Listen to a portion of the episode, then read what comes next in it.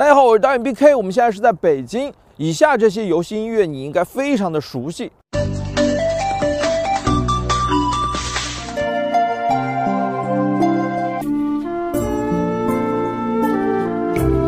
他们都是由小旭音乐在这二十年陆续创作的。零三年，他说音乐全部加起来四万块钱，那个时候的一个月工资也就两千块钱，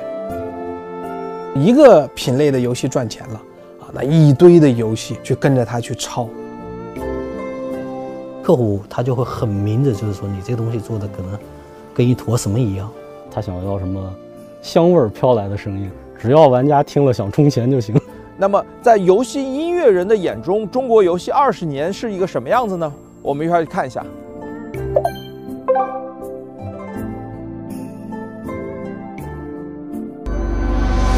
好，我们现在就在等小旭乐的创始人小旭，哎，他来了。哎，你好，你好，你好，你好，这外面有点冷呀。那我们还是老规矩嘛，你们做这个小旭音乐的最开始的钱是从哪来的？钱是自己挣出来的，挣出来的。那时候怎么挣出来的？就是我们这个行业现金流比较好，还是靠自己的技术一单一单的滚起来的，从小做到大的。大学专业是计算机，是计算机。对对对，但是我从小因为学钢琴，然后上大学的时候就开始用大量的时间在研究怎么用电脑做这个音乐。我大概是二零零一年，我还在读大三的时候就来北京了，我就住在北京电影学院我一个朋友的地下室。那个时候太年轻啊，也没有资历啊，就没有太多的能够做音乐的机会。但是我的电脑水平非常的高，所以有个朋友就介绍我去了当时一家。唱片公司叫做喜羊羊唱片啊，但是不是去做音乐人，是去做网管。公司的电脑坏了，我得随时给人家去修啊。但是在那个公司呢，当时签了当时比较有名的几个，像田震啊、零点乐队，还有水木年华。最上面一一排呢，这是我之前写过的游戏音乐的一些书啊。因为我在大学的时候就开始写，那个是第一本啊，我写的叫《MIDI 技巧与数字音频》啊，其实就是。在二十年前吧，告诉大家怎么去用电脑做音乐，啊，这本书就引起了水木年华当时卢庚戌的重视。他说，公司不是有个小孩会编曲吗？要不我们有一些歌可以让这小孩试试。但是在那两年，正好呢，水木年华加入了第三个人，这个人呢叫姚勇，他是一个也是清华的，而是做游戏出身的。零三年啊，正好是非典的时期啊，五一节。啊，我那个时候已经穷困潦倒到准备去唱酒吧了。正在这个时候，姚勇突然给我打了电话，他说：“哎，小旭，我这儿有一个这个游戏啊，有的配乐，你做不做？”他说：“音乐全部加起来四万块钱啊！”当时四万块钱对我来说是一个巨大的天文数字啊，因为是那个时候的一个月工资也就两千块钱。那款游戏叫《一触即发》，它是零三年的一个深圳开发的一个 FPS 的单机游戏，所以那部游戏以后，我真的就是在我的这个游戏音乐的生涯里面就一触即发了。我们通常指的游戏音频包含三个部分，一个叫做游戏配乐啊，它是 BGM 在游戏里边的玩家能听到的音乐；一个叫做游戏音效，就是我们在游戏中各种的打击声啊。然后呢，还有一个叫游戏语音，就是在里面各种的喊叫声、跟人说话的声音。这个是我们邓老师的，我们的资深作曲的工作间。邓老师是我做了好多像《古剑奇谭》《仙剑奇侠传》啊，很多的这个作品都是邓老师做的。就游戏音乐，它相比就是其他的影视音乐或者是戏剧音乐，它相对来说比较单纯一些，因为它主要是还还是服务于游戏的场景。但是影视还有一些舞台剧的音乐的话，优先级会很高。就观众或者是呃演员，他在参与这个过程之中，他音乐是在首要的，他得根据这个音乐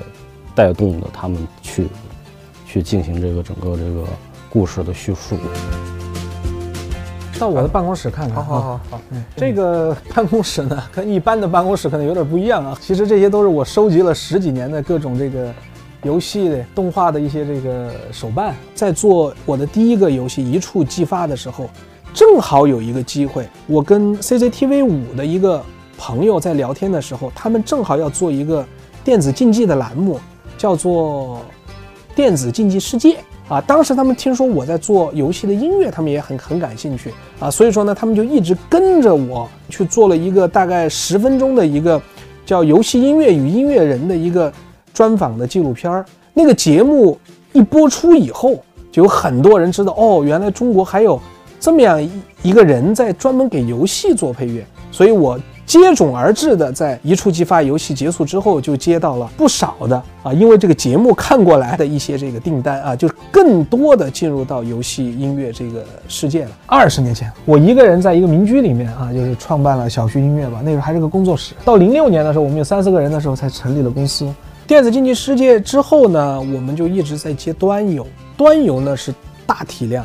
啊，开发的公司不多啊，一年可能上市的。撑死几十款。从音乐角度，可能一个端游需要上百首的音乐或者几十首的音乐啊，体量是比较大的。早年的这个端游吧，大家的这个制作的方式还是比较原始的啊，可能一个游戏给你几张截图，给你一段文字描述，叫我们去这个创作啊。比如说《水浒 Q 传》有一首叫《临安初雨》，应该是绿油油的草地下面啊，上面飘着几朵云，因为它是 Q 版的。游戏啊，相对来说是比较简单的画面，就要让我们去联想，我们去创作，对作曲的要求啊还是挺高的。诛仙应该是在端游领域第一个网络小说改编的这种呃玄幻武侠仙侠的啊，而且这个 IP 的时间非常的长啊。现在他们的手游都是一直是我们在做这个配乐，所以从那个游戏之后，其实我们的在这种大型 MMO 的江湖地位啊就比较。呃，确定了。策划跟你说的一些要求，你怎么去跟你的下面那些人做分解？对，这就是非常重要的了。所以说，这个角色就叫做呃音乐总监曹妙春。我们当时想，如果二胡的话，他的这个凄凉的感觉可能太强；但是用箫的话，它会有一个这种萧瑟的感觉，再配合下面的电钢琴啊，整个搭配起来就给人一个非常既温暖又带淡淡忧伤的这个感觉。原则上啊，这个工作流应该是游戏有可以跑的 demo，我们最起码清楚这个游戏它的玩法是什么样子的，它大体的划分是什么样子的。这样的话，我们好对整个游戏的整体的音频风格要做一个定位的。包括这个时候，我们也要问客户，这些玩家他们的音频审美是什么样子的，结合游戏研发团队他的音频审美，如果有能跑的话，我们甚至会把每每个场景的视频给录出来。做的时候，我们是要看着这个视频。我们来去作曲的。新一最最被玩家熟悉的就是李逍遥、赵灵儿，是他在他们小时候第一次相遇的时候。然后当时，呃，客户给到的一呃一个要求就是他既要有《仙剑一》的音乐的最大的一个记忆点在里头，然后又要符合当时他们相遇的这个情情绪。然后他是以这个朱呃那个《仙剑一》的一首音乐叫做《蝶恋》为主题，然后进行了一下变奏，然后加上其他的乐器。就以二胡这个主旋律为主，然后就让他们形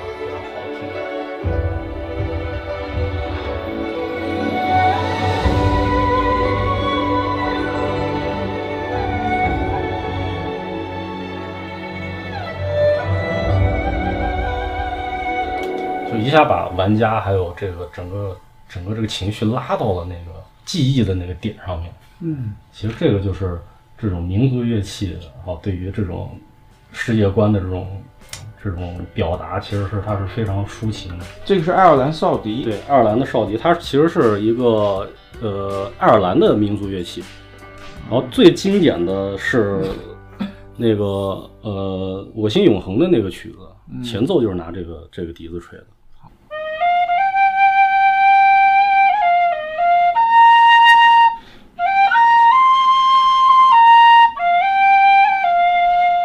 其实几乎每天都会用，对，有北欧的、神话的，就会自然而然就会用到这些乐器。比如说一个精灵族的一个场景，然后可能配器里头它会有竖琴啊、爱尔兰哨笛啊、风笛啊这些东西，就会去勾勒出它这个整个比较魔幻的这种听感。啊，这个墙上呢，呃，陈列了我们从成立到现在的这十几年的一个历程跟一个历史的作作品。啊，我们从零六年的端游啊客户端游戏开始，然后到了一一年的页游啊网页游戏，再到了一三一四年的手游时代啊页游其实它的游戏的数量就远远多于端游啊，但是它的客单价就下降了啊。比如一个夜游，我就用五五首音乐，可能一两万块钱就解决问题了啊。然后呢，夜游因为它对传输速率有要求，所以对音质上面，它会把音乐啊、音效啊进行非常。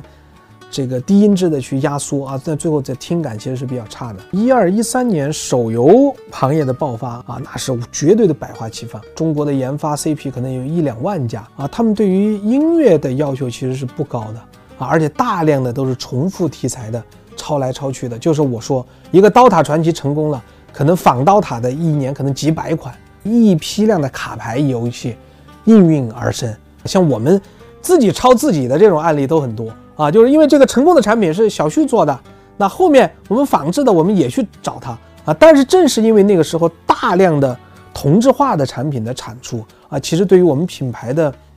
后面的打造是有一些负面的影响的。你像斗地主那首曲子，单纯就是因为听得多了，大家被洗脑了，加上它的旋律比较简单明快。那真正的像那样曲子，光斗地主的曲子，我们可能做了，我觉得几千首不为过，并且是基本上。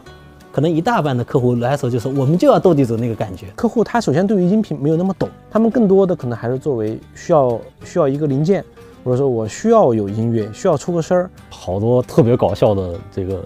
就是那个需求，比如他他想要什么香味儿飘来的声音，然后还有我会建议客户说，您是喜欢什么样的乐器，或者这个旋律你是想要稍微悲伤一点还是稍微欢快一点？他说没关系。你自己看着来，只要玩家听了想充钱就行。我通常就是会找一些比较偏这个合成器的音色，它是不存在于这个空间的，就不存在于现实生活中的。但是香味飘来的声音同同时它也不存在，所以可以用这种就是比较呃模拟的这种手法，把它这个声音把变得具象化一些，它很轻盈，然后带一些。很温暖的感觉，然后又很灵动，然后又有流淌感，大概就是这样的。声音放大可以听一下这个感觉。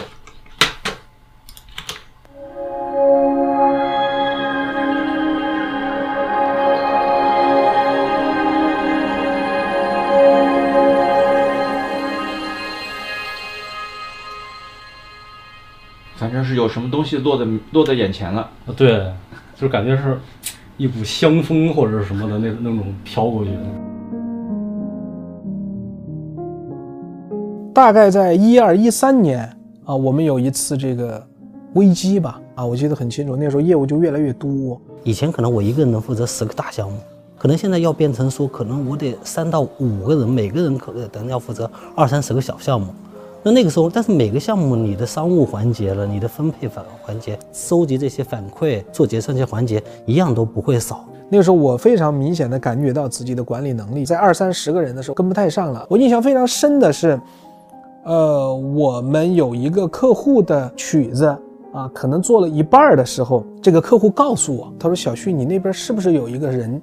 叫谁谁谁？”然后他告诉我说，这个人他自己做了一个公司，现在来找我们。啊，想把后面的音乐全部接过去啊，所以后面我们就有一套的我们的人员的管理的方法。我们现在是制作人，可能不直接对接客户啊，中间有一个叫 project manager 啊，负责对接客户啊。第二呢，我们有新人的培养的机制，包括我们的薪酬制度，也不是说死工资啊，会跟着他的基建和或者是项目奖金啊，多维度的去避免这样的呃问题的。产生，比如说，我们就拿一个项目来举例子，比如说这个项目它的量不大，只有十首音乐，可能有百十来个音效，可能有几百句语音。那每一个项目其实都会有每一条每一个点，然后这些每一条每一个点，它会有又有每个节点对应的反馈。这过程当中，如果出问题，特别是我们之前其实最愁就是，比如说某个制作人离职，新的人接手过来。那我怎么不犯之前客户提过的这些问题，不重复的去犯呢？后来我们自己就开始做一套客户端版本的一套管理系统，从前期销售这一块，到项目管理，包括到像催账了，包括像项目溯源了，然后再到给制作人的结算，每个部门的结算，我们都是可以通过这个系统来去做处理的。这里边你们看这个左边这个录音棚的名字啊，很有意思，立港录音棚。领袖录音棚啊，这都是根据我们以前办公的地点取的名字。我们其实，在金玉立港望京的民居里面干了整整八年啊。我们最早是一套民居，大概只有八十多平米，但是坐不下了，人慢慢变得二三十个人了啊，就租了两套、三套啊，正好是在那个楼道里面串起来。这个就是我们现在广州的负责人，也是我的合伙人啊，叫老何啊，他是个音效师出身，加入我们团队之后，客厅里面已经坐满人了。那时候厨房没有做饭啊，他就把灶台拆掉。变成他的办公桌，白天就在那儿办公，晚上就霸一个钢丝床啊，睡在这个厨房里边啊，就这么艰苦的环境干了整整的三年。但是呢，因为他毕竟是民居，严格意义上是不能办公的啊，所以就不停的被物业投诉。然后呢，在一三年开始做手游以后呢，业务是越来越多啊，人员的要求啊也是越来越高，而且我们需要有自己的录音棚啊，所以那个时候呢，就一直在琢磨说，我们干脆还是换一个地方。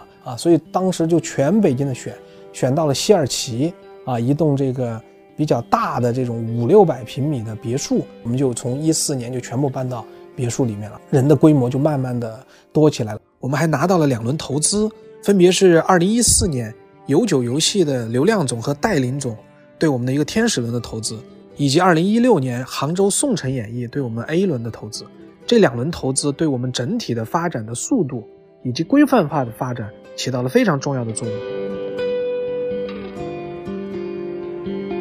这二十年的发展啊，我觉得可以分为前十年和后十年。一四一五年为分水岭，前十年呢，大部分的游戏公司是没有自己的音频的全职的团队的，他们对于音频的要求、鉴赏能力其实都不是特别的强啊，包括音频的协同开发的这些概念。啊，很多的策划其实理解不是特别的深入。音频一定是为这个内容去服务的，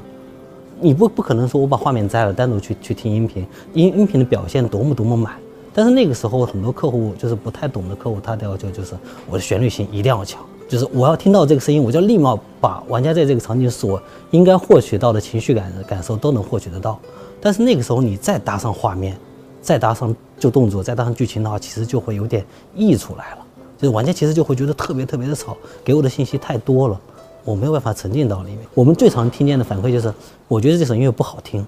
这个不好听，其实你就极其主观。但这种我我们作为一个职业团队，其实我们不会说因为不好听我不合作这个东西。但是有些客户他就会很明着，就是说你这个东西做的可能跟一坨什么一样。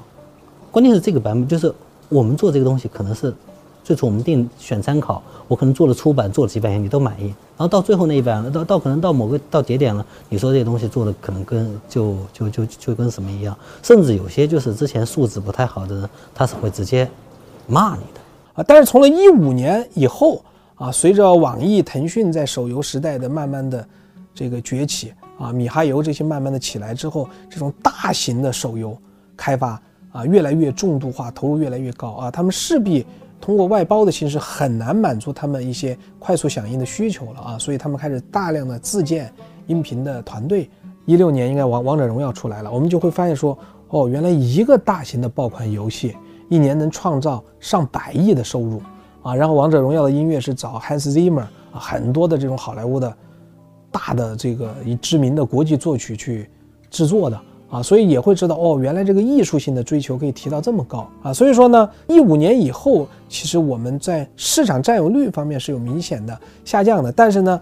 一五年以后，特别随着一七一八年以后手游的重度化的这种开发，可能以前我们一年要做几十款产品啊，现在可能数量会减少到原来原来的三分之一、四分之一，但是每一款产品它的体量会越来越大。对于中型的及以下的游戏公司来讲。研发过程当中，音频它不是说一直在做的，在那个公司可能一年有八个月、九个月是没有人理你的。等到忙的时候，天天又加班，可能九九六的这个加班这么去做。所以游戏公司自己养人的成本远远要比外包的成本是要高的。到一八年的时候，人最多有一百二十人，嗯啊，但是一八年呢又出现这个版号的政策啊，对我们的业务影响很大。到一九年，从一百二十人裁员到五十多人。啊，一八年众所周知有十个月国家没有发版号啊，对我们的影响是非常大的。因为新的游戏不立项，那它音乐的需求就会减少。我印象中，这个业务的降幅可能有个百分之四十左右在正好一六一七年，我们做了人员的扩充，做了很多不赚钱但是成本很高的事儿。我们去做了二次元音乐的演出啊，我们去做了音乐的版权，我们还签了一些艺人歌手啊，我们还做了虚拟偶偶像，但是都不太成功啊。在这个过程中，反而我们的核心竞争力游戏音乐这个还受到了一些负面的影响啊。所以在那个情况下，就赶紧紧急的踩刹车。呃，过了那阶段之后，我再也不会把团队做得很大。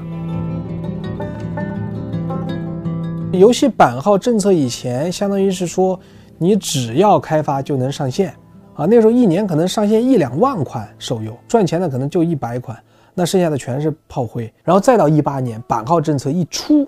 那那些小的公司它就没有戏了呀。对，所以这个其实对于整个行业慢慢的聚焦变成精品化研发有很重要的作用。而且现在的玩家呀，他们的审美提升是很高的，特别是二零二零年，随着这个《原神》啊这个游戏的成功啊，米哈游在音乐方面的巨大的这个投入啊，《原神》其实已经变成了这些年啊游戏音乐的一个代名词啊，也是说一个游戏的配角音乐。能够走上主角的舞台啊，包括原神开拓了很多的音乐会，包括他们拍的各种音乐的宣传片啊，可以说是不计成本的去把音乐这张名片打出来啊。我觉得这个对于行业肯定是有巨大的好处的。那比如说现在就不像以前，就是完全是靠感官这样的形容词，现在可能会提一些具体的，比如说这个音乐我就要 A 小调，就要四四拍。然后就需要什么样的乐器，比如说需要什么编制的弦乐，就是需要管乐，需要大批就是那种非常庞大的那那那种编制的那样的乐器。这个它叫水琴，然后是需要拿那个小提琴的弓去拉，然后它是做恐怖音乐比较多的。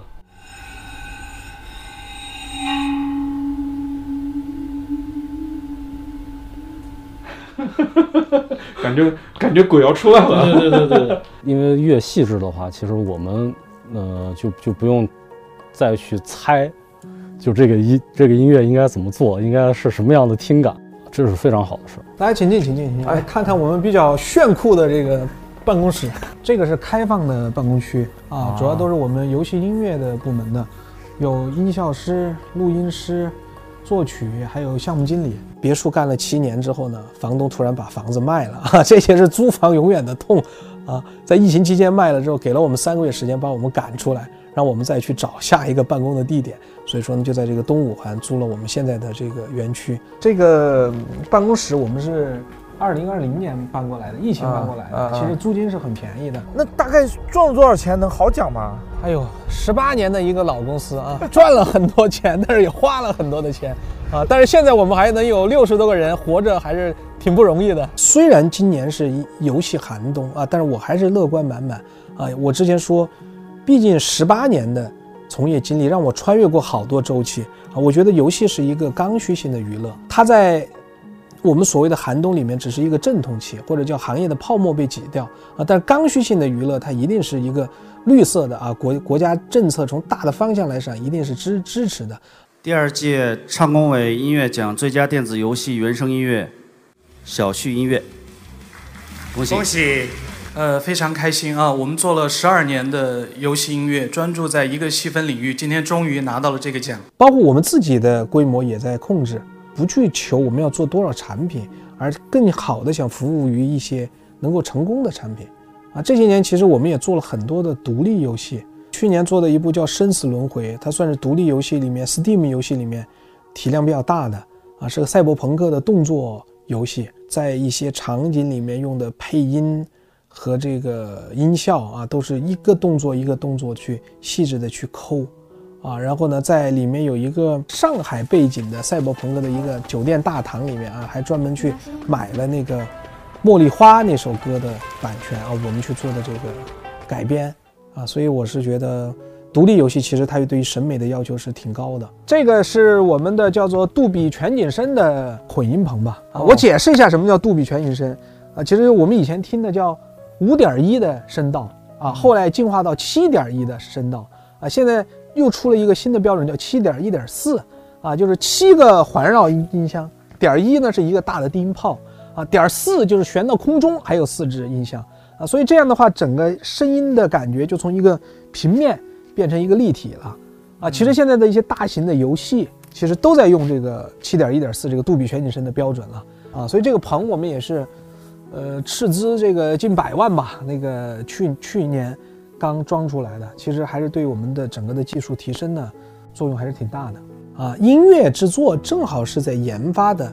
中期或者后期啊来找我们。所以通过我们内部的立项啊，就能看到说未来一年以后可能市面上流行的作品有哪些。随着《原神》的成功以后，可能一一一二年啊立项的二次元产品也很多，在我们这儿能得到信息的或者找我们询过价的这种产品就非常多。所以我们就知道哦，这个一一窝蜂式的立项又会出来很多。啊，所以我感觉中国的游戏研发确实是有这种一窝蜂的这种不好的趋势吧，就是一个品类的游戏赚钱了啊，那一堆的游戏去跟着它去抄。如果当下的话，可能是大家首先是大型的重度的游戏啊，无论是 MMO 啊，还是这种比如说今年特别火的蛋仔派对啊，那像这样的全家欢型的休闲游游戏，可能做的就会越来越多。啊，那当然，今年可能小游戏啊，它的试错成本相对比较低啊，所以说大部分的游戏公司现在可能都在试水这个小游戏。像我们公司啊，每周一我们会把市面上可能这周出的十来个大的产品啊，在整个会上去过过它的音频，哪些地方好，哪些地方不好，我们该怎么样去学习啊，一直到这个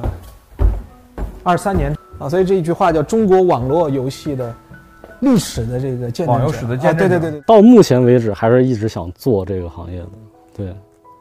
因为因为主要是还是一点就是非常热爱音乐，但是又特别热爱游戏，所以这两两样热爱结合起来的话，其实是最大的动力。我是觉得像我们这样的行业的从业者，其实对我们最重要的还是游戏的那个载体啊，它能不能成啊？所以说我们也在想。呃，下一个元神在什么地方？我们有没有那个运气能够赌到下一个元神啊？如果下一个这种全民国民级爆款的游戏是我们做的音乐，那我们因此就会受到很多的这个提携吧。我们一四年开始，我们其实是去东京、去好莱坞，其实都去拜访过当地这些挺知名的这些作曲家。你比如说去了以后，他的工作室可能就是一个，就是一个民居。可能里面坐班的可能就那么两三个人，其他的人可能都不坐班。其实这个我们现在回过头来看，其实为什么就是国外的游戏音频的这个行业其实已经高度发达了，它已经其实都走过了国内这些这些这些这阶段了。所以说我们应对的，我觉得我们去应对现在这个游戏音频市场的变化，就是我们也一样一定要做小型化，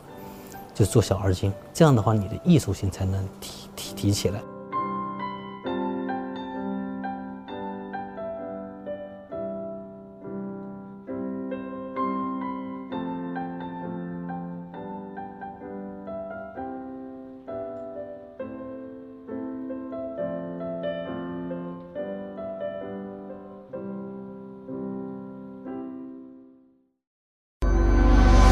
好，以上就是今天的内容了。如果你觉得我们做的还不错的话，可不可以给我们一个三连的鼓励呢？啊，如果你觉得做的有什么问题的话，也可以来加我的微信，直接来跟我讲。